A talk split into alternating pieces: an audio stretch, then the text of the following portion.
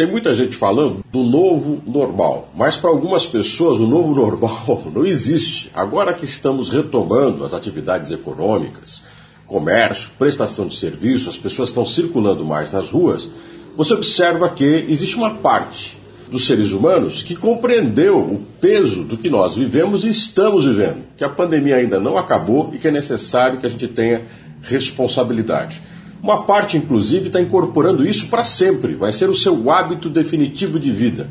Que bom! Outros literalmente voltam ao normal, a vida é como se nada tivesse acontecido, e se você der um tempo para essas pessoas, elas esquecem que nós passamos por um drama com mais de 110 mil mortos.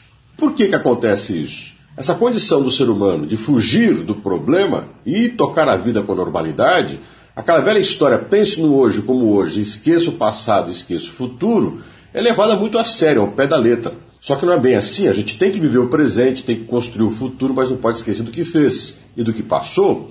Por mais que hoje é um dia novo e a gente pode fazer as coisas ficarem melhor, já que tivemos experiências muito ruins e podemos projetar a vida para um objetivo mais possível e qualitativo, tem gente que vive hoje como se fosse hoje e toca a vida assim, vamos em frente. Nada, nada parece abalar, mas no fundo são as pessoas mais abaladas. São aquelas com mais dificuldade de promover uma mudança. Como as experiências que nós temos, que são experiências significativas, quase sempre experiências que envolvem dor. Existem pessoas que, ao resistirem a esta mudança, focam numa vida normal e parecem tentar anular qualquer experiência amarga que tiver. É uma pena. A sociedade avança exatamente por causa destas experiências, da consciência que tem do que aconteceu e da possibilidade de superar de forma melhor e transformar o ser humano num ser humano melhor.